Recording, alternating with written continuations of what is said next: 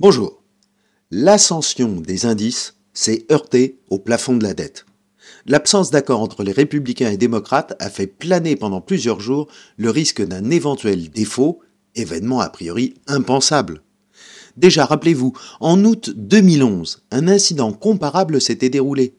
Dans les négociations entre les démocrates, l'administration Obama, et républicains, un accord avait été trouvé à la dernière minute pour relever le plafond de la dette le 2 août contre l'engagement d'une réduction des dépenses budgétaires de 2100 milliards de dollars sur 10 ans. Cependant, Standard Poor's, l'agence, a estimé que le programme d'assainissement budgétaire prévu alors ne stabilisera pas suffisamment la dette pour la première économie mondiale.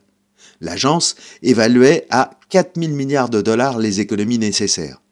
Les États-Unis ont en conséquence été dégradés à l'époque du célèbre AAA à 2A+, provoquant une forte chute de tous les marchés mondiaux l'été 2011.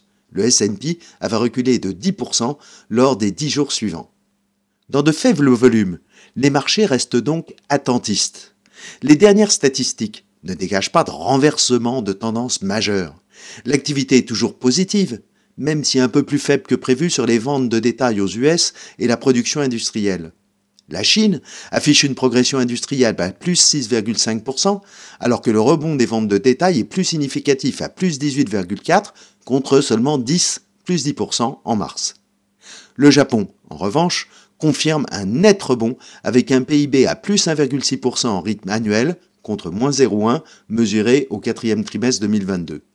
De même, les dernières publications d'entreprises du T1 sont en ordre dispersé, relèvement des objectifs pour le géant de la distribution Walmart, à l'inverse de Home Depot. Ainsi, pas de modification majeure des données économiques sur lesquelles une nouvelle tendance pourrait s'appuyer, comme l'inflation en zone euro, dernière sortie, dont l'estimation pour avril s'établit à 7% contre 6,9% précédemment.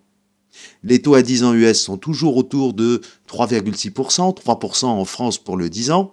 Les marchés ne sont pas orientés à la baisse,